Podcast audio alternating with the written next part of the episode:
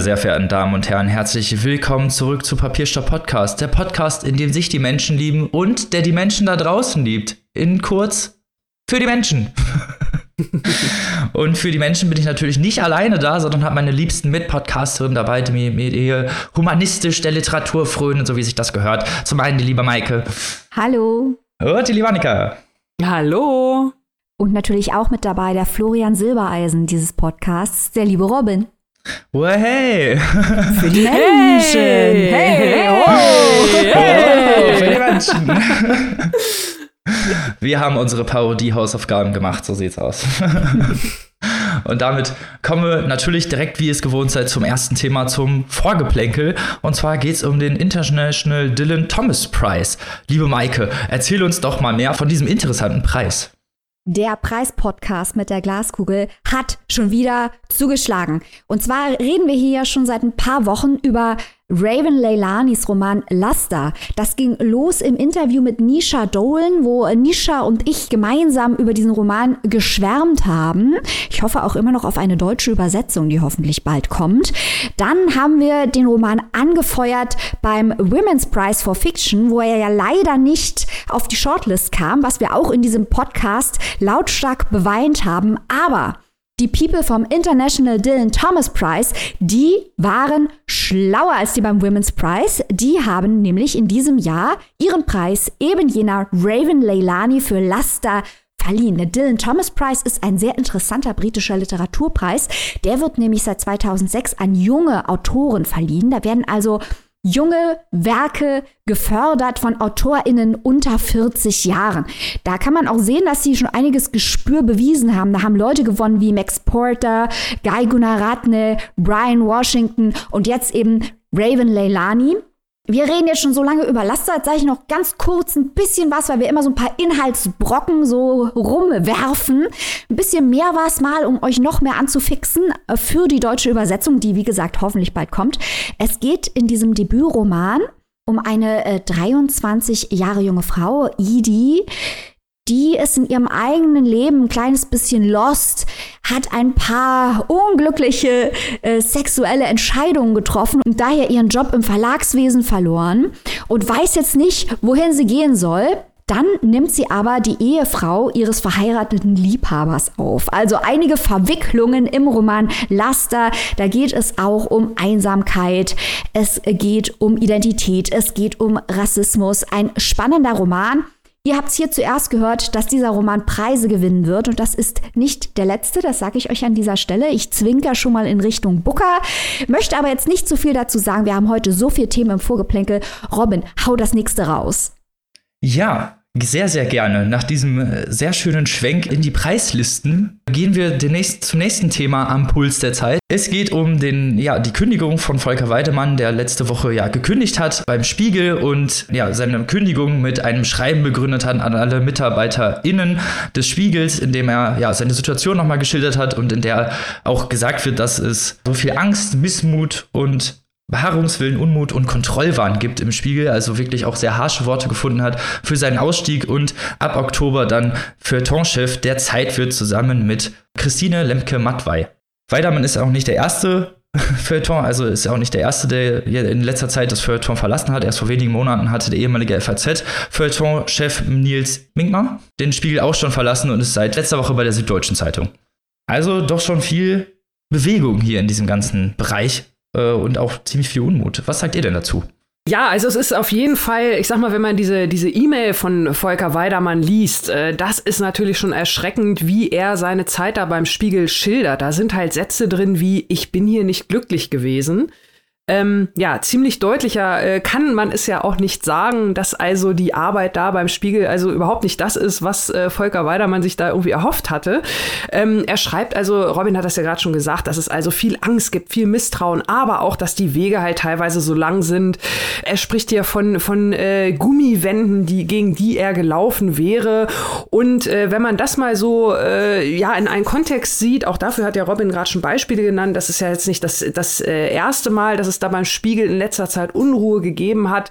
Wir erinnern uns ja jetzt mal fernab von vom Feuilleton auch an andere Fälle. Wir hatten den Relotius-Fall beim Spiegel erst vor ein paar Jahren, der ja auch groß durch die Presse ging, ähm, wo es ja dann auch noch ein, ein Buch zu gab, also wo ein Journalist, ein Reporter beim Spiegel ähm, ja Texte gefälscht und teilweise auch erfunden hat.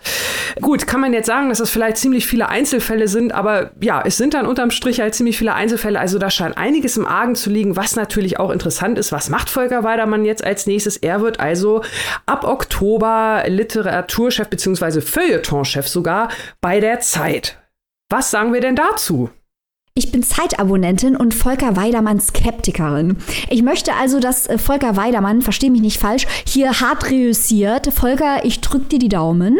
Aber äh, ich bin häufig bei seinen Literaturkritiken und er ist ja ein sehr angesehener Literaturkritiker, das möchte ich ihm in gar keinster Weise absprechen, wie qualifiziert er auch ist. Aber häufig bin ich in ästhetischen Fragen, Geschmacksfragen nicht so ganz auf seiner Seite. Mein Literaturkritiker des Herzens und heimlicher Chefredakteur der Zeit, zumindest in meinem Kopf, ist natürlich Ijoma Mangold.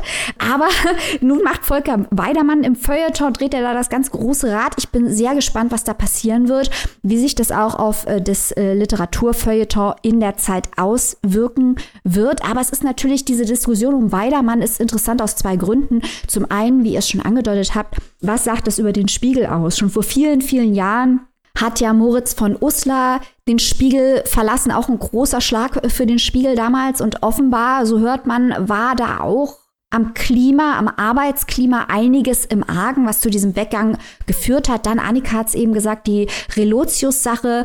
Juan Moreno, der die Sache aufgedeckt hat, hat ja im Haus auch ordentlich Druck und Gegenwind bekommen, hat berichtet, welche Mechanismen da im Spiegel am Werk sind. Also da ist aus journalistischer Sicht ist das sehr interessant, was da läuft. Ist, man muss ja auch mal überlegen, also Weidermann, einer der profiliertesten Literaturkritiker des Landes, schreibt einen offenen Brief an alle Mitarbeiter, mhm. der ja. dann überall, also was das auch für eine Rufschädigung bedeutet. Und Weidermann ist ja jetzt auch nicht als äh, Krawalltante bekannt. Der hat sich das bestimmt gut überlegt und hatte auch absolut im Auge, was das bedeuten würde. Die andere Frage ist natürlich, was heißt das im Ganzen für die Literaturkritik, das literarische Quartett, was Weidermann ja eine Zeit lang moderiert hat. Das ist ja auch stark umstritten. Wir haben schon vor einiger Zeit berichtet über die Kontroversen äh, der Literaturkritik-Berichterstattung bei den öffentlich-rechtlichen. Da ist einiges im Umbruch, habe ich den Eindruck. Ja, so klingt es oder so sieht es ja. auf jeden Fall von außen aus. Wir werden es auf jeden Fall weiter beobachten. Dieser genau. Wechsel ist halt natürlich jetzt auch natürlich für dieses Feuilleton ein großer, also ein großer Aufschlag, weil oder ein großer Aufschrei wahrscheinlich jetzt wird groß stattfinden, weil gerade auch Volker Weidermann in seinem Text ja sagt, dass dieses Haus, ne, dass er gegen dieses Haus einfach nicht ankommt, so dass man ja, wie er es selber sagt, nicht glücklich war, weil er einfach seine Arbeit so in dem Sinne nicht machen konnte, wie er es machen wollte. Und das ist natürlich auch einfach nicht was, was man gerne liest. Dann hoffen wir natürlich, dass es bei der Zeit bessere Umgebung gibt, auch wenn Maike als als Skeptikerin dann Weitermann-Beiträge lesen muss, da muss man dann durch. nee, ich möchte, ich möchte, Auch das werden wir beobachten. Ja, ich möchte ja begeistert sein. Ich möchte ja, dass Weidermann sich, mich komplett auf seine Seite zieht. Ich möchte, dass der gewinnt, gewinnt, gewinnt. Also ich, ich, ist ja nicht so, dass ich ihn scheitern sehen will, überhaupt gar nicht. Das wollte, wollte ich dir auch gar nicht unterstellen. So, also natürlich sind wir immer dafür, dass alle gewinnen. So, und niemand solchen, solchen, Druck, solchen Druck auch ausgesetzt ist, weil das ist das, was es halt irgendwie zeigt und auch das, was dieser Verschleiß irgendwie im Feuilleton der Spiegel zeigt. Zumindest, was hinterlässt es so den Eindruck von außen. So viel dazu. Unangenehme Themen werden ja durch, jetzt durch interessante Themen ausgewechselt, denn wir haben im Vorgeplänkel auch noch ein Buch mit am Start. Ein sehr ungewöhnliches Buch über Zeitreisen, könnte man sagen. Oder eigentlich über Zivilisationsaufbau oder beides. man weiß es nicht genau. Ich rede über Ryan North, wie man unsere Zivilisation wieder aufbaut, wenn man sich mit seiner Zeitmaschine verfahren hat. Dieser sehr griffige Titel ist eigentlich schon eine sehr gute Beschreibung des Werkes, was wir hier haben. Es ist ein, ja, man könnte sagen, Ratgeber, um eine Zivilisation wieder aufzubauen. Der Aufhänger dazu ist, dass man eine Zeitmaschine hat. Es ist eigentlich eine Bedienungsanleitung einer Zeitmaschine der FC 3000, mit der man ja durch die Zeit reisen kann und die aber auch in der heutigen, also in unserem Zeitstrahl sozusagen keinen Schaden hinterlässt. Also man kann dann mit der Zeitmaschine alles machen. Da wird dann ein Paralleluniversum gebildet sozusagen, aber man fliegt immer in sein eigenes zurück. Also man kann auch kein Blödsinn Blödsinn machen. Und diese ganze Anleitung ist eigentlich dafür da, falls der FC 3000 eine Fehlfunktion hat und man leider irgendwo in irgendeiner Zeit in, auf irgendeinem Kontinent gestrandet ist. Schon mal ein sehr schöner Aufhänger. Dieses Szenario wird, ja, wie gesagt, hier benutzt, um in mehreren Kapiteln äh, ja, die Technologie und die äh, Errungenschaften menschlicher Zivilisation zu beschreiben und natürlich auch die Vorgänge, wie man sie wieder aufbauen kann. Also das geht dann wirklich von ganz einfachen Dingen, von Sprache, geschriebener Sprache, von Worten, äh, Kommunikation, Transport, dann wirklich auch vielleicht maschinelle Apparaturen, die man bauen kann, Wasserräder, Windräder, äh, bis hin zu Elektrizität und auch weiteren, ja, weiteren Errungenschaften der menschlichen Zivilisation, wie man sie halt so kennt. Dieses Buch ist ja, so ein bisschen, mich hat es äh, vor allem stark an Per Anhalter durch die Galaxis erinnert von Douglas Adams, dass er auch so ein bisschen ironisch geschrieben ist und einem auch immer wieder so die Idiotie seiner eigenen Situation vor Augen führt. Und das macht dieses Buch hier auch par excellence. Das ist wirklich super ironisch und lustig geschrieben. Einmal vielleicht kurz zu Ryan North, den könnte man kennen als Macher von Adventure Time. Ja, ist eigentlich eine Kinderserie von Cartoon Network, die aber wirklich auch unter älteren Zuschauern sehr äh, große Popularität erreichte. Sogar Deadpool hat im Film eine Adventure Time-Uhr auf. Also so als halt die Cameo-Auftritte. Dieses Buch ist halt eben sehr ironisch geschrieben, immer auch wieder in Fußnoten werden kleine, äh, wird beschrieben, wie lange auch teilweise Menschen gebraucht haben, um bestimmte Dinge zu erreichen. Also man weiß auch, da, also ich wusste zum Beispiel vorher nicht, dass, dass der Zeitraum zwischen Glasherstellung und dem ersten wirklichen Glas, das wir so heute als Trinkglas kennen, über 50.000 Jahre gedauert hat. Das muss man sich mal vorstellen, dass man auf solche Ideen teilweise gar nicht kommt. Also die, diese ganzen zivilisatorischen Fortschritte, Flüge und vielleicht auch Sachen, die heutzutage schon wieder ja, archaisch eigentlich sind oder wieder historisch ad acta gelegt wurden und nur in Museen zu finden sind, müssen natürlich jetzt, äh, falls man in irgendeiner Zeit gestrandet ist, die diese Technologien eben noch nicht besitzt, wieder rausgekramt werden. Und hier man, kriegt man Schaubilder, wirklich gute Beschreibungen, äh, chemische Taten Tafeln, also Beschreibungen, ähm, wie man aus ganz einfachen Zutaten auch äh, ja, Rohstoffe gewinnen kann, wichtige Rohstoffe gewinnen kann, Bergbau, Transport, also wirklich alle Sachen, die Zivilisation so beinhaltet. Aber halt sehr ironisch, lustig aufgebaut und super genial gemacht. Also es liest sich einfach unglaublich toll. Aber ich bin ja nicht der Einzige, der es gelesen hat. Liebe Annika, erzähl, erzähl doch mal den ZuhörerInnen, wie deine, wie du die Reise durch die Zeit so gefunden hast oder wie du deine Zivilisation wieder aufbauen würdest.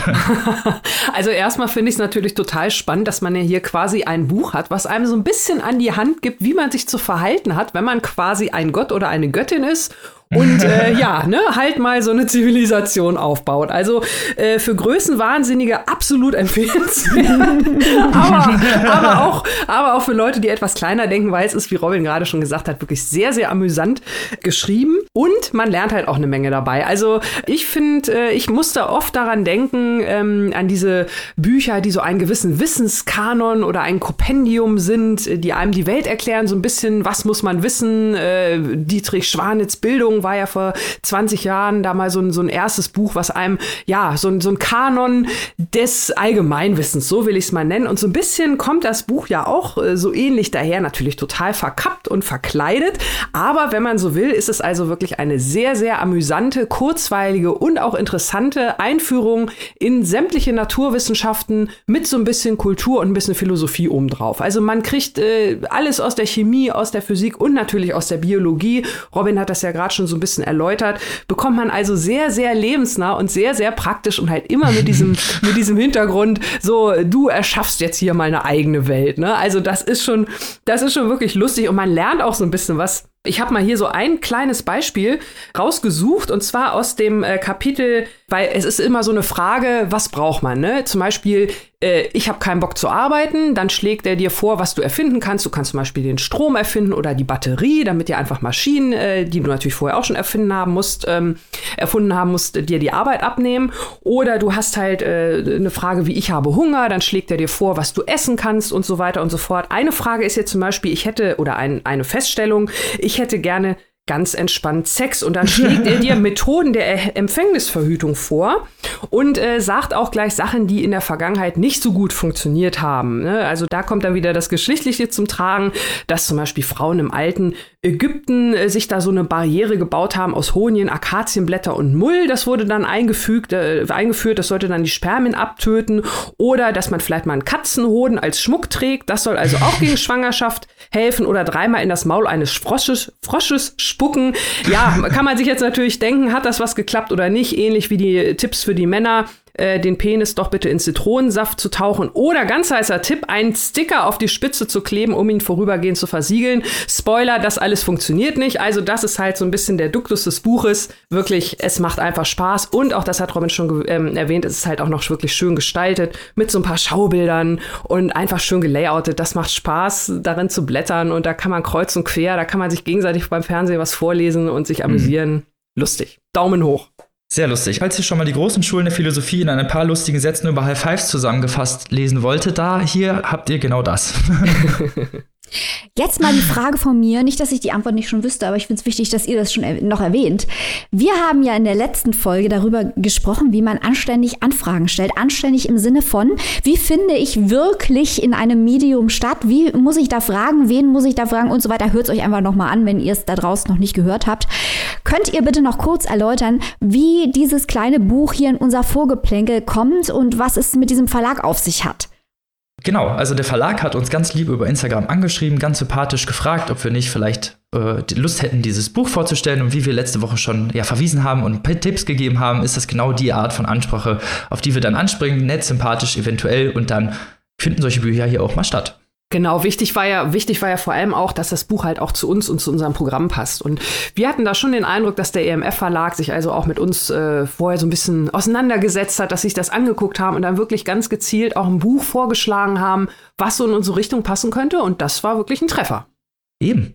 Also Leute, falls ihr mal lustig unterhalten werden wolltet und zusätzlich natürlich noch eine gute Auffrischung für Allgemeinwissen braucht, dieses Buch hilft dafür definitiv. Übersetzt wurde es übrigens von Caroline Moser und die Illustrationen in dem Werk sind von Lucy Bellwood. Das sollte man ja auch nochmal erwähnen. Erschienen ist das Werk im EMF Verlag. Erhaltet ihr broschiert in der broschierten Version für 18 Euro und in der keimfreien E-Book-Variante für 14,99 Euro. So, und damit kommen wir zum ersten Roman dieser Folge und ich freue mich jetzt schon sehr darauf, einem interessanten Bankett geladen zu werden. Aber liebe Maike, erzähl uns doch mal mehr von diesen interessanten Geschichten und diesem Buch, das schon sehr weite Wellen geschlagen hat. Wir nehmen euch da draußen jetzt mit zum Jahresbankett der Totengräber. So heißt der neue Roman von Matthias Enar. Wir reden hier ja besonders gerne über japanische Literatur, aber direkt dahinter kommt, wenn es mal nicht um deutschsprachige geht, die französischsprachige Literatur bei uns. Ganz einfach, weil die so herrlich knallt. Also wir haben hier schon über Michel Houellebecq, den alten Provokateur, gesprochen, über Virginie Despentes, wie toll die ist und auch über Laurent Binet. Und wenn man Matthias Enard mit einem der großen französischen Gegenwartsautoren vergleichen möchte, dann ist wahrscheinlich der Vergleich, der sich aufdrängt, Laurent Binet. Denn während Welbeck und Despont ja hauptsächlich inhaltlich provozieren und im formellen Bereich eher relativ konventionell erzählen, wenn nicht sogar sehr reduziert, hauen ja Binet und Enard ordentlich auf die Kacke, wenn es um experimentelle Literatur geht. Und beide werden dafür auch international breit rezipiert und mit Preisen beworfen. Enar zum Beispiel hat für Kompass den Brigoncourt bekommen, den Man Booker International Preis bekommen. Äh, Sohn ist weltweit übersetzt wahrgenommen worden. Dann ähm, erzähl ihnen von Schlachten, Königen und Elefanten hat man letztes Jahr überall auf Goodreads gesehen. Zuvor hat es schon den Brigoncourt de Lucien gewonnen.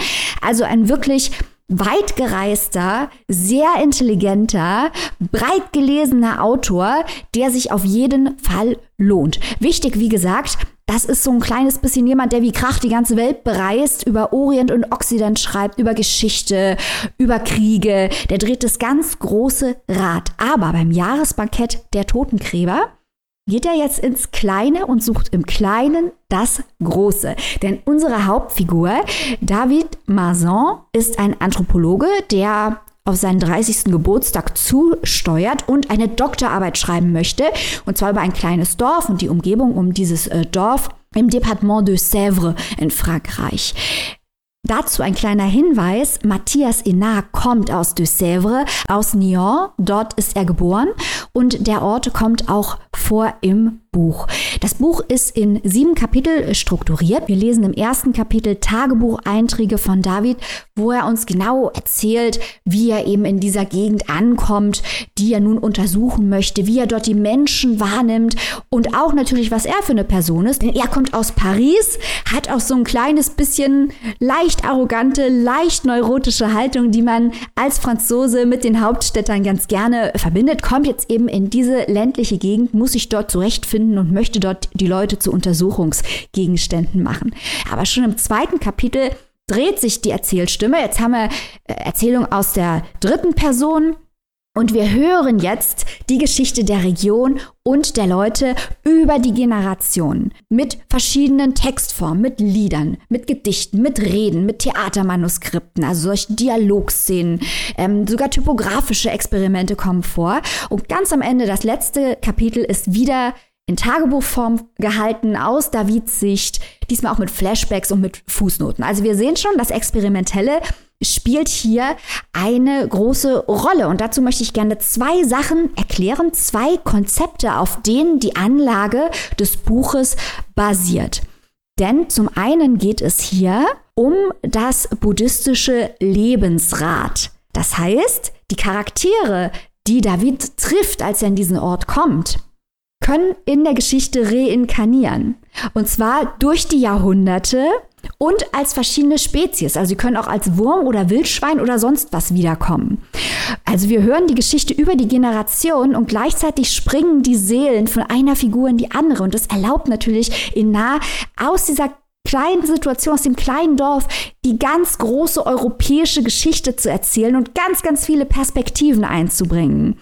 Äh, das andere, was wichtig ist bei der Anlage neben dem buddhistischen Lebensrat, ist Claude Lévi-Strauss, der andere große Anthropologe, neben David, der hält sich für mindestens so begabt wie Claude Lévi-Strauss, der hat ein Konzept erfunden, das heißt Pensée sauvage, wildes Denken. Und dieses wilde Denken lehnt sich im Gegensatz zum Denken von Ingenieuren, äh, häufig an, an mythologische Denkarten der, wie man sie damals nannte, Naturvölker an.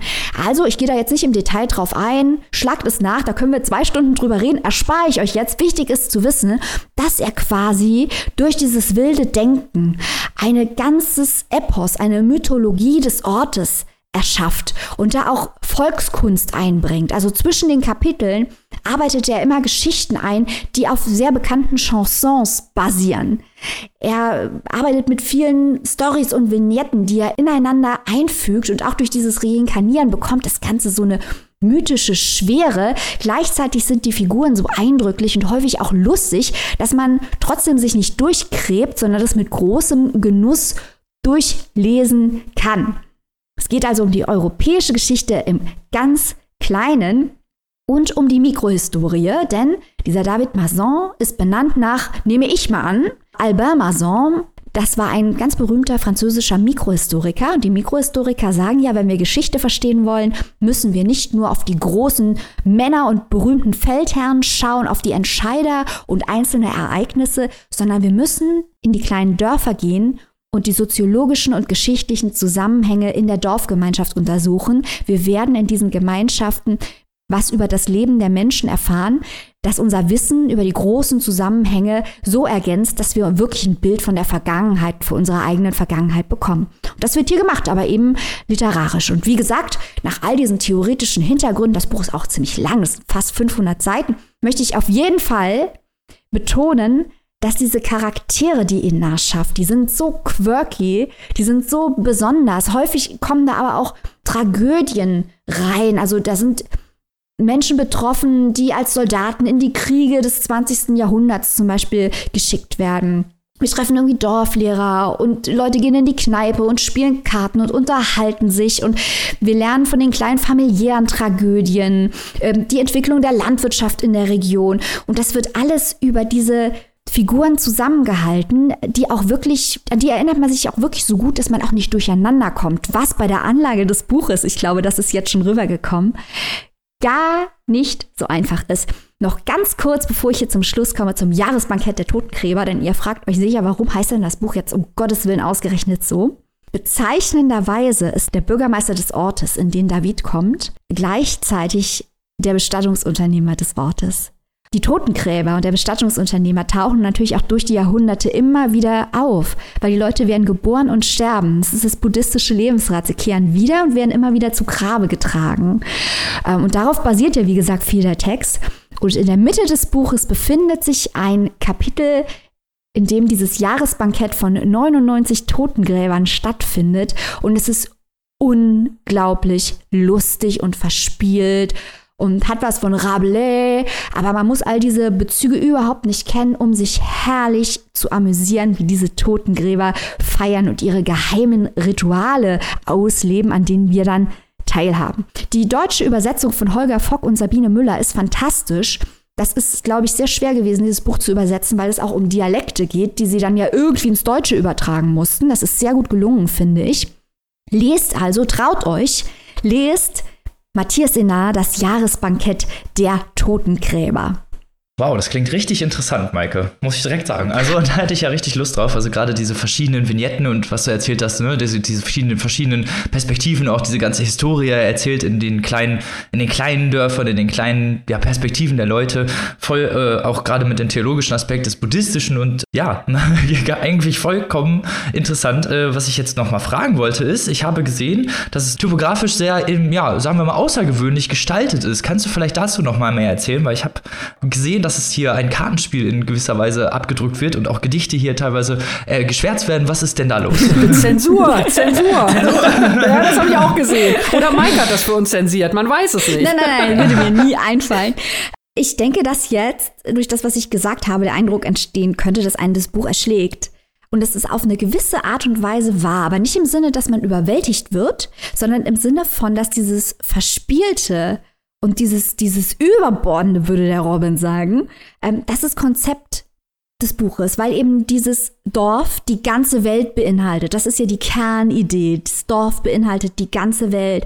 Und das wird in diesen verschiedenen Textformen, die ich eben angesprochen habe, natürlich auch gespiegelt. Jegliche Art des Erzählens ist präsent in diesem Ort.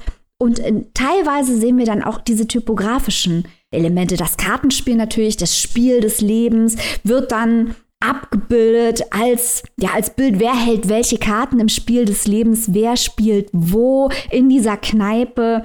Die Chansons werden abgebildet. Ähm, die Schweinereien sind da mehr so aus Spaß, glaube ich, abgedeckt. Man kann aus dem Kontext kann man sich denken, was da die guten Totengräber singen. Machen wir uns nichts vor.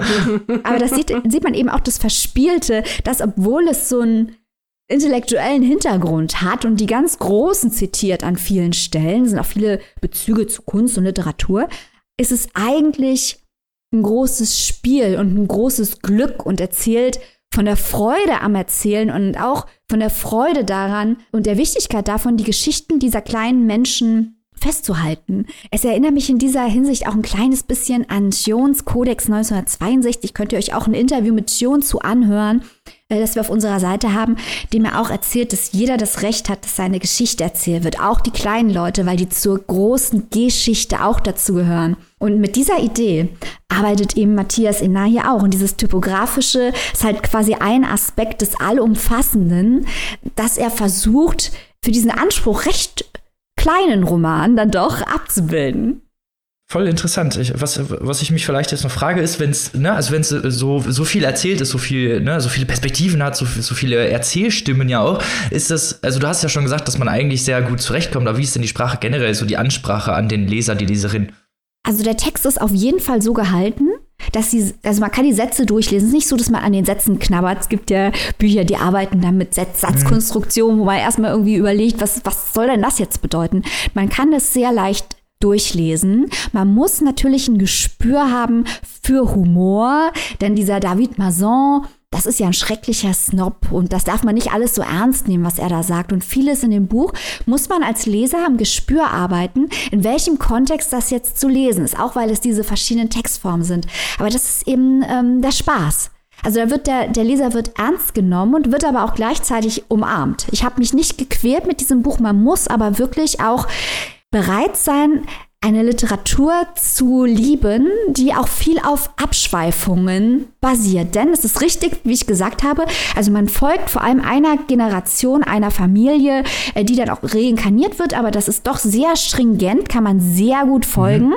Äh, aber diese vielen Abschweifungen sind natürlich auch der Spaß. Wer dann wo als Wildschwein wiederkommt und wer der Jäger früher war, der dann das Wildschwein erschießt und so, da muss man schon das muss man schon mögen. Also wenn man ganz straight. Ein, also ein gewisses Augenzwinkern. Ja, ja. Das dem Buch in der Wand. Ja, so, das mögen wir doch. Augenzwinkern und vor allem ist es hier nichts für Leute, die ökonomisches Erzählen lieben, weil wie jetzt, glaube ich, klar, klar geworden ist, hier geht es überhaupt nicht um straightes ökonomisches Erzählen. Ena macht hier das Gegenteil. Das ist ein Epos, in das man sich halt reinfallen lassen kann. Man könnte unter ökonomischen Gesichtspunkten 200 Seiten streichen, aber das will ja Enar gerade nicht. ja, ja, aber man muss halt begreifen, dass er das, dass es gerade nicht das ist, was er will, weil er eben sagt, nein, ich will diese kleinen Dinge erzählen. Ich glaube, ich traue mich nicht.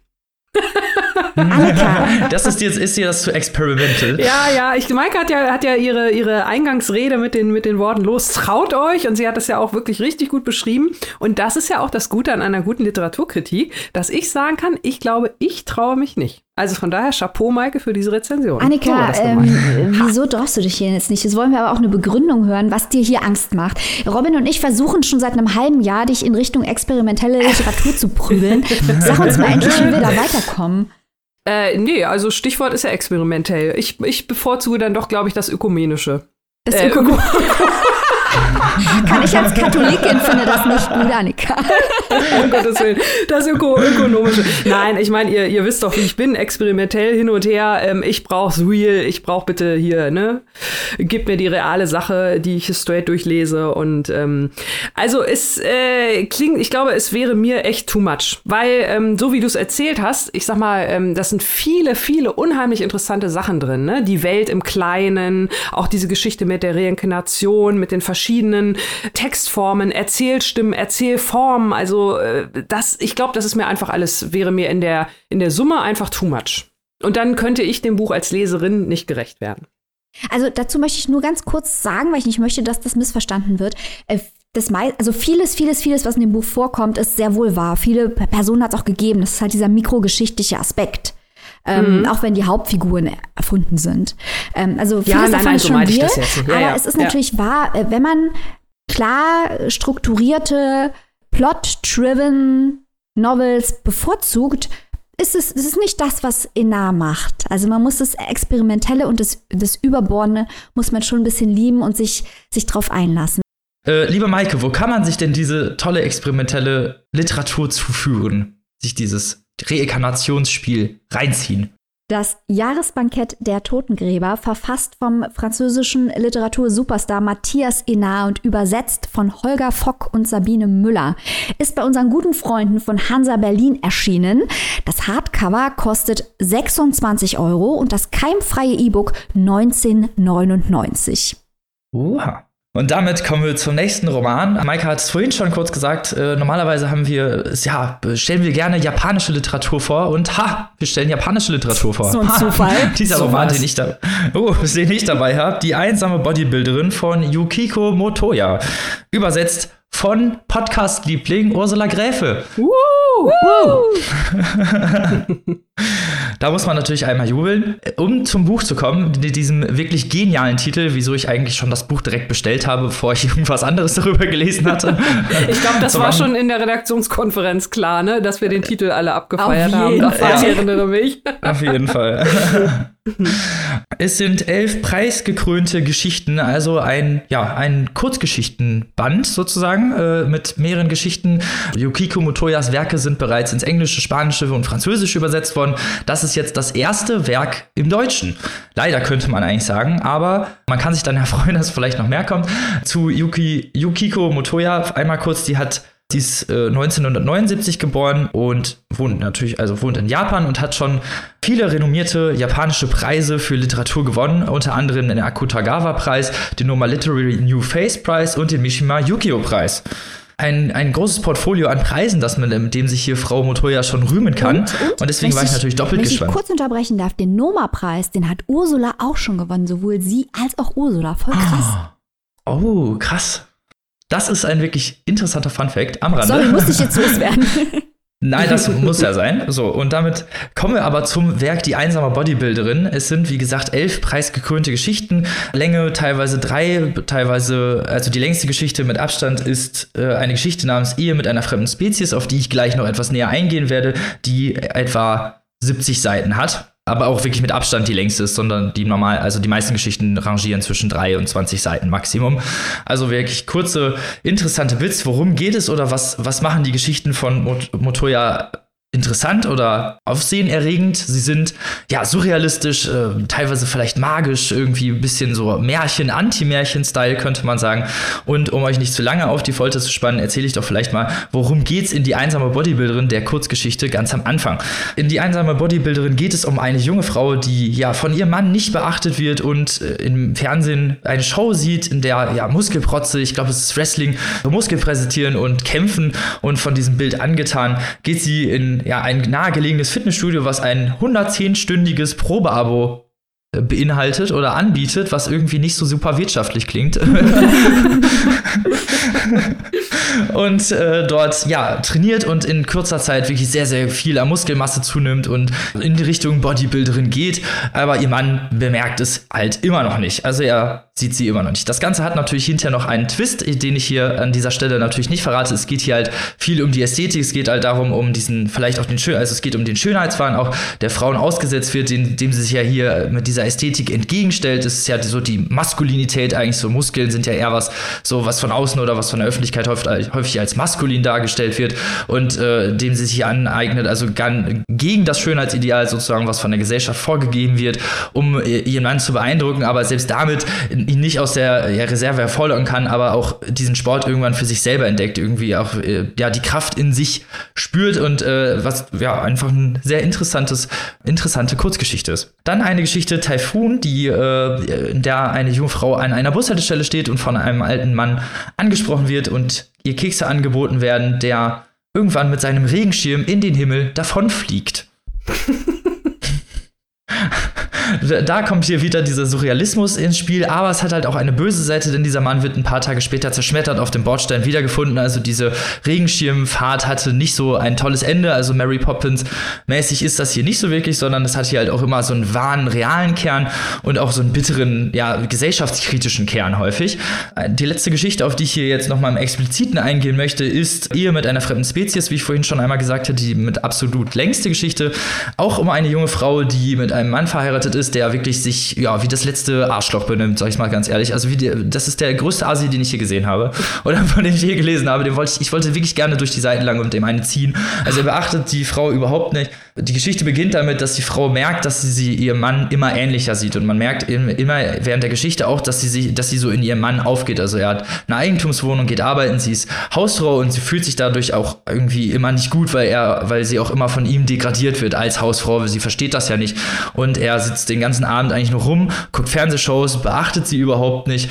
Und also ist einfach so ein asozialer Typ. Er rotzt halt auf den Boden. Also es gibt irgendwann eine Szene, dass, wo er irgendwo halt auf den Boden spuckt und sich eine Anwohnerin natürlich darüber beschwert und sie hinter diejenige ist, die die Spucke von der Straße wegmacht und äh, ja, sich für ihren Mann entschuldigt, während der schon drei Straßen weitergelaufen ist.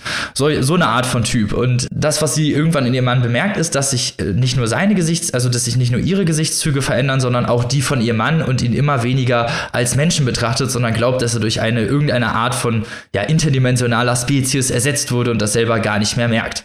Hinterher drehen sich die Vorzeichen auch um und äh, sie wird diejenige die dann auf der Couch sitzt und Bier trinkt und er wird zur Hausfrau. Also wirklich ganz interessantes, verspieltes Geschichte, die mit diesen vor, vorher gesetzten Ideen spielt, auch mit diesem, mit dieser, auf, mit dem Aufgehen in der Ehe oder dass sie halt so untergeht eigentlich unter ihrem Mann und so sehr darunter leidet und sich hinterher das komplett einfach umdreht. Also wirklich ähm, sehr verspielt, sehr surrealistisch. Häufig wird bei dem, bei Motoya so ein Vergleich zu Haruki Murakami gezogen mit magischem Realismus. Das fand ich in dem Art nicht, weil Haruki Murakami das immer sehr, in seinem, so sehr realistisch, nenne ich es einfach mal, einfließen lässt oder halt so eine Hintertür in der Realität offen lässt. Bei äh, Motoya hatte ich halt immer das Gefühl, dass es doch schon so ein bisschen wirklich eher in die magische Welt abdriftet.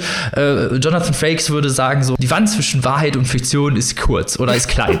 so, um mal ein bisschen X-Faktor-Feeling hier mit reinzubringen. Und so hatte ich auch ein bisschen das Gefühl, es ist alles so ein bisschen, ja, gruselig, Anti-Märchen vielleicht auch manchmal und ähm, alles auch sehr ausstaffiert, fand ich. Also es sind halt immer ähnliche Charaktere, aber halt immer einen ähnlichen Fokus. Ich bin aber nicht der Einzige, der das Buch gelesen hat. Liebe Maike, wie fandest du denn diese Kurzgeschichten, diese elf kurzen Geschichten? Ich fand es auf jeden Fall interessant. Ähm, ich habe das gerne gelesen, muss aber sagen, dass mich die theoretische Diskussion mit dem Murakami-Vergleich und auch dem magischen Realismus eigentlich mehr interessiert, als es über die einzelnen Geschichten zu sprechen, weil ich muss sagen, das Buch hat mich am Ende des Tages, konnte ich es quasi als Kunstwerk aus der Ferne bewundern. Ich konnte es aber nicht lieben. Es hat mich nicht reingezogen. Es war keine Immersion da. Ich habe mich mhm. nicht verloren in dem Buch. Bei dem Ina habe ich eben gesagt, man kann sich reinfallen lassen. Das konnte ich bei dem Buch nicht. Das habe ich immer von außen angeschaut, äh, mit Bewunderung angeschaut, mit großem Interesse angeschaut. Aber, aber lieben konnte ich es am Ende vom Tag irgendwie nicht. Es war mir zu gewollt konstruiert. Aber ich erkenne natürlich, dass das Yukiko Motoyas Absicht ist. Also sie macht es ja mit Absicht so künstlich. Und ich glaube, diese Murakami-Vergleiche, die man dann immer sieht bei japanischen Autoren, ist auch häufig dem Marketing geschuldet, weil Murakami ist der bekannteste japanische Autor in Deutschland. Murakami verkauft sich und dann ist alles, was aus Japan kommt, irgendwie Murakami. Und wie du gerade schon gesagt hast, Robin, ähm, bei Murakami fließen aus meiner Sicht immer Fantasie und Realität ineinander und bilden eine Welt, die aber in sich kohärent ist. Also die Welten, die Murakami mhm. zeichnet, sind in sich schlüssig, auch wenn sie nicht mit unserer Realität oder der japanischen Realität übereinstimmen. Das macht Motoya überhaupt nicht. Sie geht meistens von relativ realistischen Szenarien aus und die morphen dann ins komplett Surreale, sind komplett ab einem bestimmten Punkt der Logik enthoben und möchten verstören mit Absicht und haben häufig dann auch eine feministische Botschaft, die hinter diesem verstörenden Effekt steht. Und das andere Ding, um das noch kurz zu sagen, es ist häufig so, dass bei Kunst, die nicht Sozialrealismus ist, gleich die magische Realismuskarte gespielt wird. Ich würde mal behaupten, dass hier ist überhaupt gar kein magischer Realismus. Das hat damit, also würde ich jetzt mal sagen, aus den Gründen, die ich eben ausgeführt habe, auch bei Murakami kann man ja an vielen Stellen diskutieren, ob das magischer Realismus ist. Ist ja eigentlich eine, eine südamerikanische Strömung, die dann irgendwann auf alles Mögliche angewendet wurde. Aber wir wollen uns hier nicht in, in theoretischen Diskussionen komplett verlieren. Ich finde es wichtig, dass dieses Buch übersetzt worden ist. Ich bin froh, dass ich dieses Buch gelesen habe. Auf mein Lieblingsbücherregal schafft es aber das Buch leider nicht. Ja, da muss ich, also ich war nicht von allen Geschichten so unbedingt begeistert, aber bei Kurzgeschichten, Romanen ist es ja häufig so, oder bei Kurzgeschichten, Bänden ist es häufig so, dass man ähm, so ein paar, die wirklich rausstechen, die behält man dann im Kopf und hier hatte ich auch so ein paar, die hier herausgestochen sind. Es waren halt jetzt nicht die meisten, aber es geht halt, also es waren halt doch so viele interessante Geschichten dabei und ich finde, man kriegt ein ganz gutes Potpourri so aus dieser ja, Schreibfeder von Frau Motoya. Einfach, dass man so ein bisschen weg von der Realität, ein bisschen in das Magische, aber halt auch ein bisschen in das Gruselige, weil das ist halt auch so, es geht ja häufig auch so ein bisschen um Mythologie und ja auch um, äh, also da, da werden Geisterhunde oder Leute zu Hunden, die das Dorf irgendwie überfallen und äh, Frauen, die Tränen weinen und ihre ganze Familie abgeschlachtet haben. Also wirklich ganz äh, krasse Bilder teilweise auch, aber halt auch immer mit diesem, ja, wie du schon gesagt hast, mit diesem gesellschaftskritischen, mit diesem feministischen Fokus häufig auch und ich fand, das war, also das hat teilweise sehr gut funktioniert mit dem magisch, also mit, mit dieser Surrealistik in Einklang. Manchmal war es halt aber auch ein bisschen drüber, wie jetzt bei der, also bei einer Kummerkastenfrau, die dann halt Männer mit Sättel vergleicht oder sagt, äh, kauft euch doch einen Fahrradsättel, die sind auf jeden Fall zuverlässiger als Männer. Ich meine, ich habe gelacht, aber es ist, halt, es ist natürlich nicht so wirklich im Sinne des Diskurses, sage ich es einfach mal, wenn man das so anklingen lässt. Auch wenn es natürlich jetzt einfach ein, also ein Spaß war. Ich habe es jetzt auch jetzt nicht böse äh, aufgefasst oder so, sondern es war halt, äh, manchmal geht es so ein bisschen, es ist ein bisschen bisschen zu, zu offensichtlich, fand ich.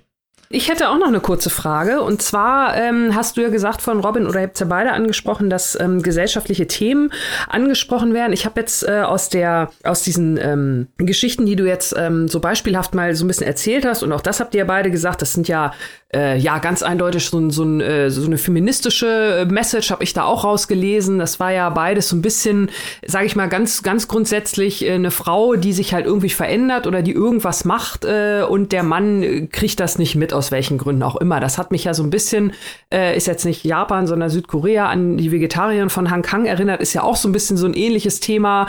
Frau versucht aus irgendwas auszubrechen oder, oder macht irgendwas. Welche anderen gesellschaftlichen Themen spielen denn noch eine Rolle? Wird denn, wird denn noch, äh, werden denn noch andere Missstände in der Sammlung auf, aufgedeckt? Also sage ich mal jetzt, die nicht so feministisch sind, sondern vielleicht auf andere gesellschaftliche Probleme beziehen in Japan?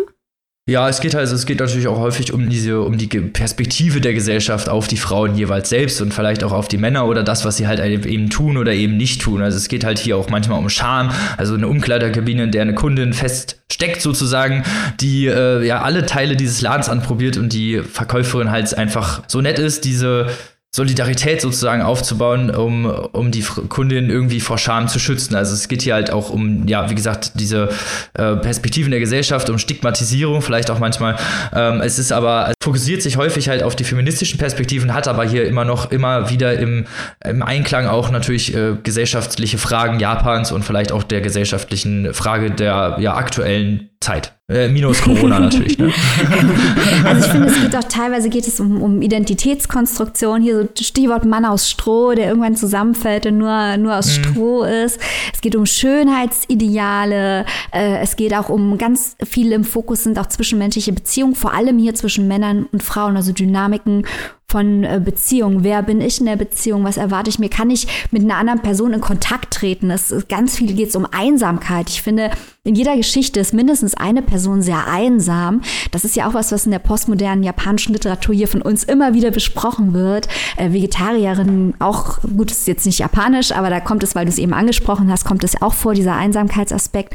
Also ich, ich würde sagen, das sind noch so ein paar andere Themen, vielleicht ergänzend, die man noch findet bei Yukiko Motoya. Klingt nach einem spannenden Potpourri. Ja, genau das ist es auf jeden Fall. Also, falls ihr euch das reinziehen wolltet, und das würden wir euch natürlich an dieser Stelle dringend empfehlen, könnt ihr das tun im Aufbauverlag. Wie gesagt, übersetzt von Ursula Gräfe für 20 Euro im Hardcover und 14,99 Euro in der E-Book-Variante. Und damit kommen wir zum letzten but not least Roman dieser Folge. Und jetzt geht es wieder nach Frankreich, lieber Annika. Hol raus, was geht. Genau, genau. Wir machen, wir machen die Rundreise heute. Frankreich, Japan, Frankreich. Hat doch keiner was dagegen.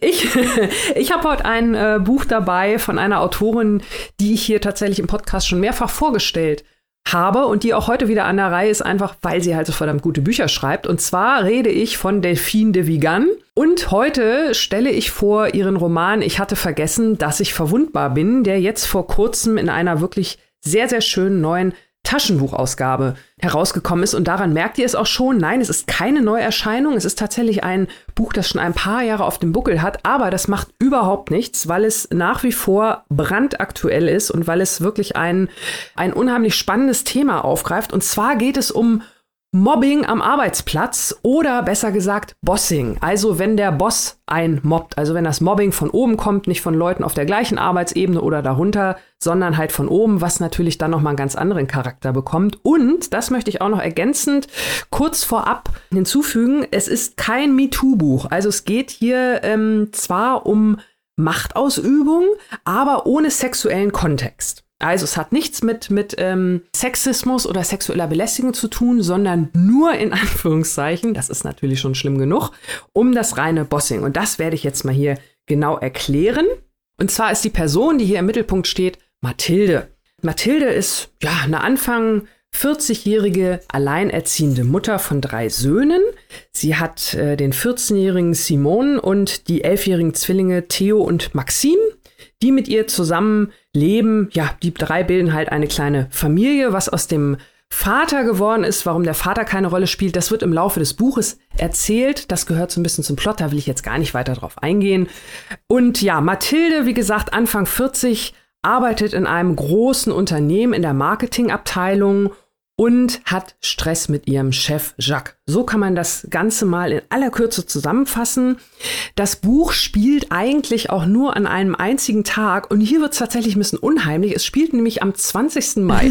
Das heißt, je nachdem, je nachdem, wann ihr diese Folge hört, die am 19. Mai erscheint, wenn es jetzt vielleicht gerade der Donnerstag, der 20. Mai ist, dann äh, lest dieses Buch, weil halt wirklich die ganze Zeit äh, das Datum vorkommt und äh, von daher sind wir vom Timing, auch wenn es keine Neuerscheinung geht, also wieder wieder absolut on point hier, möchte ich mal so sagen. Da, da haben wir gerade von X-Factor das ne? Unfassbare genau. gesprochen und dann kommt sowas. Also es war schon ein bisschen unheimlich. Also es geht um diesen 20. Mai, weil eine Wahrsagerin hat Mathilde gesagt, dass dieser 20. Mai ein, ein, Tag sein wird, an dem sich ihr Leben verändert. Und wir erfahren aus der Rückschau, aus der Retro-Perspektive, warum Mathilde dringend eine Änderung in ihrem Leben braucht, weil sie halt diese Probleme mit ihrem Chef hat. Das heißt, diese Probleme bestehen schon seit eine, einiger Zeit und ähm, Mathilde hat im Laufe dieses Tages, dieses 20. Mai, den wir mit ihr gemeinsam erleben, also viele Momente, wo sie halt äh, zurückblickt und uns, den Leserinnen und Lesern, also die ganze Geschichte, dieses ganze Drama ausbreitet. Und es ist wirklich ein absolutes Drama, weil ähm, es ist also an diesem 20. Mai jetzt ungefähr so ein halbes, dreiviertel Jahr her, dass diese Probleme, die Mathilde auf der Arbeit hat, angefangen haben mit ihrem Chef. Man erfährt also, dass sie, seitdem sie dort arbeitet, ähm, eigentlich ja, mit dem Chef immer ganz gut zurechtgekommen ist. Klar, der hat so seine kleinen Macken und seine Marotten, aber sie ist ihm also eine, ja, loyale Assistentin. Sie ist regelrecht seine rechte Hand geworden. Also ähm, es ist jetzt nicht so, dass sie ihm nur nach dem Mund redet. So möchte ich das vielleicht nicht sagen, aber sie hat sich schon halt teilweise angepasst, das habe ich ja vorhin schon gesagt, an seine Marotten und so weiter und so fort. Als Beispiel, er hat sie relativ früh mal darum gebeten, doch bitte flache Schuhe zu tragen, einfach weil sie halt ein bisschen größer ist und dann noch mit High Heels. Da fühlt er sich so, so ein bisschen in seiner, in seiner Männlichkeit gekränkt. Äh, da wurde das mit so einem Lachen abgetan, trägt halt nur noch flache Schuhe auf der Arbeit und so weiter und so fort. Ich sag mal, das sind so die kleinen Marotten in Anführungszeichen. Im Großen und Ganzen hat sie sich eigentlich immer mit ihrem Chef gut verstanden. Bis halt zu dieser einen äh, Besprechung, wo sie ihm tatsächlich dann mal vor versammelter Mannschaft Kontra gegeben hat, auch gar nicht dramatisch, also einfach nur eine, eigentlich eine Lappalie. Der Chef hat gesagt, ach, ich glaube, das ist doch nicht so was für uns, zu einem Menschen, der ein Produkt gepitcht hat. Und Mathilde hat gesagt, na ja, wir können es uns ja vielleicht noch mal angucken. Also es ist jetzt nicht so, dass sie den Chef da groß bloßgestellt hat, wirklich nicht mal hundertprozentig ihm gegengeredet hat, sondern einfach nur so ein bisschen, naja, ne, also. Und dieses, dieses kleine äh, Detail hat wohl dafür gesorgt, dass bei dem Chef im Kopf, man kann darüber nur spekulieren, wir kennen ja seine Sicht der Dinge nicht, wollen sie aber auch gar nicht kennen, weil er halt auch ein Unsympath ist. Ähm, aber bei ihm hat sich irgendwas durch diese, durch diese, äh, durch dieses Moment verschoben. Und äh, seitdem ist es halt so, dass Mathilde ganz klein immer mehr gemobbt wird. Und wie das subtil, ähm, das haben wir ja schon häufiger mal gehabt, dieses Thema, immer diese, diese Mikroaggression sozusagen, also diese kleinen Dinge, ne, der Chef dann, äh, es fängt also wirklich ganz, ganz harmlos an, dass er mal einen Termin verpasst, dass sie eine wichtige E-Mail nicht bekommt, äh, dass er vergisst, mit ihr zu Mittag zu essen, dass sie nicht mehr so oft um Rat gefragt wird. Also, dass es, äh, dass er dann zu ihren Termin mal zu spät kommt. Also, es sind wirklich so diese ganzen Kleinigkeiten, wo man sich vielleicht am Anfang gar nicht so Gedanken drüber macht. Ach Mensch, habe ich mir das Meeting, die Zeit falsch notiert. Also auch Gaslighting spielt da wieder eine Rolle. Der Chef äh, redet ihr also auch Dinge ein, die so gar nicht gewesen gewesen sind. Sie haben dann mal ein klärendes Gespräch nach einigen Wochen. Da sagt er, Mathilde, also ich weiß gar nicht, was du von mir willst. Es ist doch immer so wie immer. Vielleicht bist du ein bisschen erschöpft, vielleicht brauchst du ein bisschen Urlaub. Also diese, diese Methode. Und das geht also wirklich hier in diesem Buch Schritt für Schritt für Schritt für Schritt weiter und es schmerzt. Es schmerzt also wirklich auch als Leserin, wenn man das halt hört, wie sie immer mehr auch anfängt, selbst an sich zu verzweifeln, dass sie also jeden Tag mehr ja, diese Panik steigt, zur Arbeit zu gehen, dass sie auch gar nicht so das Gefühl hat, dass sie sich irgendjemandem anvertrauen kann, weil das Ganze ja so schleichend passiert. Auch ihre Freundinnen und Freunde, mit denen sie darüber spricht, die verstehen sie gar nicht so richtig. Und ähm, ja, sie vertraut sich dann also irgendwann der Personalchefin an, aber das Ganze schaukelt sich also immer weiter, immer weiter hoch. Und ähm, parallel dazu erzählt Delphine de Vigan noch eine zweite Geschichte von einem Mann, Thibaut, der ähm, als freiberuflicher Arzt tätig ist in Paris. Also wie kann man sich das vorstellen? Das ist sozusagen ja ein Arzt, der den ganzen Tag über Notfälle abklappert, ohne dass er jetzt speziell in einer Praxis oder in einem Krankenhaus angestellt ist. Und ähm, auch Thibaut ist ja, ich will jetzt nicht sagen in einer ähnlichen Situation, aber das, was Mathilde erfährt, ist ja diese Ohnmacht, diese Machtlosigkeit, ne? dass sie halt das Gefühl hat, sie kann sich niemandem anvertrauen, niemand versteht sie, sie weiß nicht, was sie machen soll.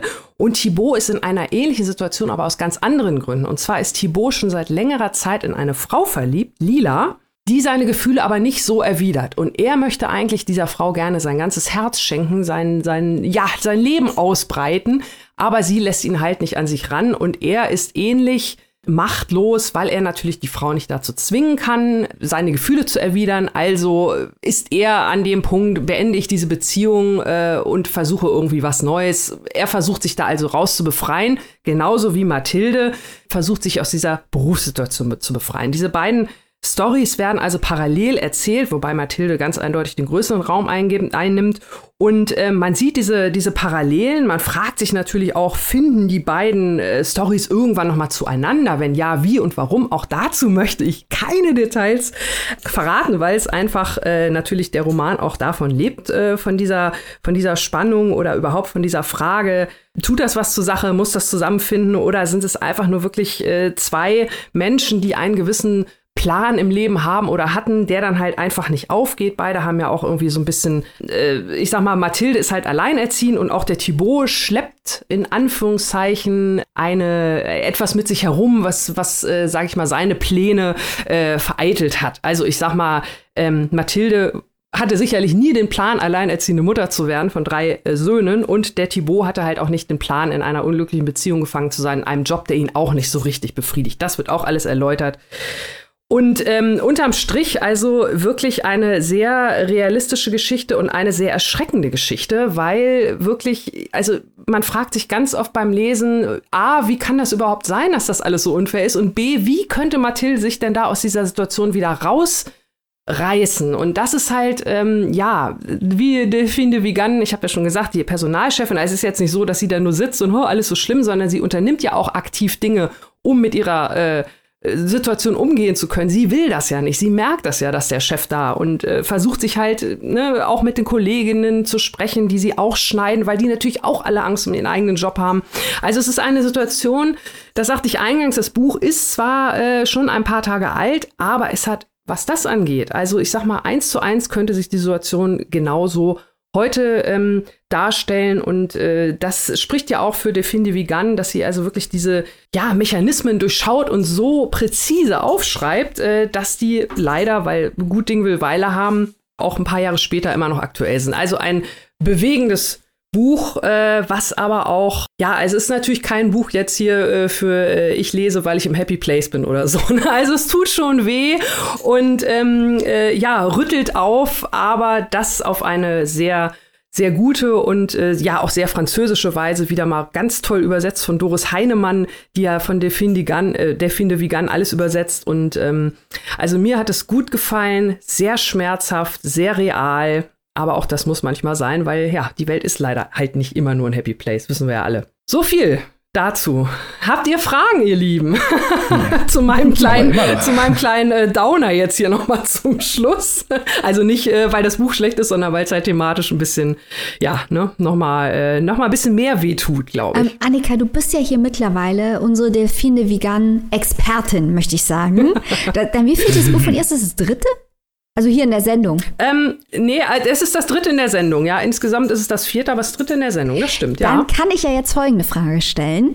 Welche Zusammenhänge, welche ewigen Themen der Delfine Vegan kannst du ausmachen?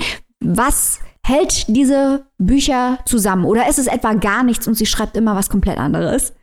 Also ich würde sagen, was, was äh, die Bücher zusammenhält, ist äh, vielleicht gar nicht so sehr jetzt das eine spezielle Thema, sondern mehr so die grobe Machart.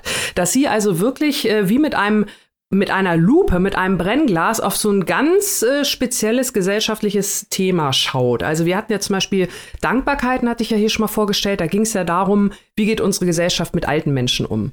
Hier geht es also wirklich um dieses ganz konkrete Thema Bossing oder, oder Macht, Machtverlust, äh, gesellschaftliche Machtverhältnisse. Ein anderes Buch Loyalitäten, was ich auch schon mal von ihr gelesen hatte, da ging es um Alkoholmissbrauch äh, und wie sich das auch auf, ähm, auf Kinder auswirkt. Mhm. Äh, alkoholabhängige Kinder. Also immer, ich sag mal so, so ein, ein äh, Brennpunktthema jetzt, dass man gar nicht so unbedingt sagt, sie schreibt allgemein über Feminismus oder so, sondern sie sucht sich da auch wirklich immer ein konkretes Beispiel raus und äh, bohrt dann da aber auch richtig rein, halt so, dass es weh tut. Also so würde ich vielleicht den, den roten Faden beschreiben. Interessant. Ja, Delphine Vigan hat es ja auch schon mal gesagt, in den früheren Rezensionen kann ich mir erinnern, hat ja immer so eine sehr emotionale Herangehensweise, auch so diese zwischenmenschlichen Perspektiven. Hier geht es ja viel so, also so wie ich es jetzt von deiner Erzählung verstanden habe, um Unglück, so in der Arbeitswelt, auch generell, auch so mit diesen ganzen, wie du schon gesagt hast, diese Bossing-Themen und auch diese unterdrückerischen Maßnahmen, um halt, ja, vielleicht Leute am Aufstieg zu hindern oder halt die Leute irgendwie wirklich ja, zu stigmatisieren in dem Sinne. Ähm, wie, ja, wie verhält sich das denn zu den Charakteren oder wie sie, zieht sich diese Paranoia durch die Charaktere? Also sie, ist diese zwischenmenschliche Beziehung hier halt, also diese Emotionalität, die, die Vegan ja immer ausmacht, hier auch wieder präsent? Ähm, total. Also ich finde tatsächlich sogar, hier wird das sehr, sehr interessant äh, an dem Beispiel der Personalchefin illustriert, weil wir sind natürlich die ganze Zeit bei, bei Mathilde, bei der Protagonistin, also abgesehen von den äh, kleineren Kapiteln, wo es um diesen Mann geht, zu der Parallelstory, hatte ich ja vorhin schon kurz gesagt. Mhm. Aber grundsätzlich sehen wir natürlich alles durch Mathildes Brille und ähm, kriegen das ja alles auch so ein bisschen in der Rückschau erzählt und sind dann natürlich bei ihr. Aber ich fand gerade, äh, wie, sie, wie sie erzählt, äh, wie sie das erste Mal die Personalchefin angesprochen hat, wie die beim ersten Mal reagiert hat. Natürlich erstmal sehr, ja, ne, das müssen wir erstmal gucken und dies und das und jenes und so weiter und so fort. Und wie die Personalchefin aber im Laufe der Zeit, der Monate, weil, weil das wird ja, die Beispiele, die ich vorhin jetzt genannt habe von dem Bossing, das ist ja noch relativ harmlos in Anführungszeichen, die verpassten Meetings und so. Das wird also geht noch richtig, richtig in die Vollen da im Laufe des Buches. Und das kriegt die Personalchefin Chefin natürlich mit und wie sich so ihre ihre berufliche äh, Kontenance mehr und mehr in, Verwin in Verwunderung bis hin zu am Ende fast schon blanken Entsetzen wandelt, weil sie selbst auch als Personalchefin das alles beobachtet und immer mehr erkennt, wie dramatisch diese Situation ist, aber irgendwie auch nicht so richtig was machen kann. Und da fand ich diese Personalchefin halt so einen ganz interessanten Gradmesser, wie man vielleicht äh, als Mensch, der da von außen drauf guckt, der also nicht so emotional eingebunden wie die Protagonistin selbst ist, das auch nochmal beurteilt und das fand ich nochmal eine ganz andere äh, und in dem Fall auch sehr spannende Sichtweise, die einem da nochmal parallel präsentiert wurde. Hört sich nach einem wirklich sehr interessanten Roman an, den ihr jetzt natürlich auch als Taschenbuch erwerben könnt. Wo und wie kann man das denn machen, lieber Annika? Ganz genau. Delfine wie ganz. Ich hatte vergessen, dass ich verwundbar bin, ist also jetzt im Taschenbuch erschienen in einer sehr schönen Ausgabe im Dumont Verlag. Und das Ganze könnt ihr erstehen für 12 Euro oder natürlich auch die keimfreie E-Book-Version für 8,99 Euro. Das klingt doch fair. So Leute, damit sind wir leider, leider schon am Ende dieser Folge angekommen. Aber nicht verzagen, wir haben ja immer noch einen Ausblick auf die nächste Woche, so wie sich das gehört. Damit ihr auch ein bisschen rätseln dürft bis dahin, geben wir euch natürlich wie immer einen kleinen Einblick in drei kurzen Stichworten, was wir so nächste Woche vorstellen. Liebe Maike, möchtest du mal anfangen? Ich sage Irland, Flüchtling und das Meer. Oha. Und du, lieber Annika? Ich sage Macht, MeToo und Debatte. Uiui. Uh. Wieder richtig gesellschaftlich hier. Na, so. Und was hast du dabei? Ich habe dabei Weltrundreise, heftig, Bestsellerautor. Ei, ei, ei. Mensch, da packen wir doch unsere Koffer. Ja, auf jeden Fall. Wir sind wieder mit dabei und hoffentlich natürlich ihr auch. Bis dahin wünschen wir euch eine ganz tolle Woche. Lest was Schönes und was Gutes. Bleibt gesund wie immer und wir hören uns nächste Woche. Tschüss. Auf Wiederhören. Tschüss.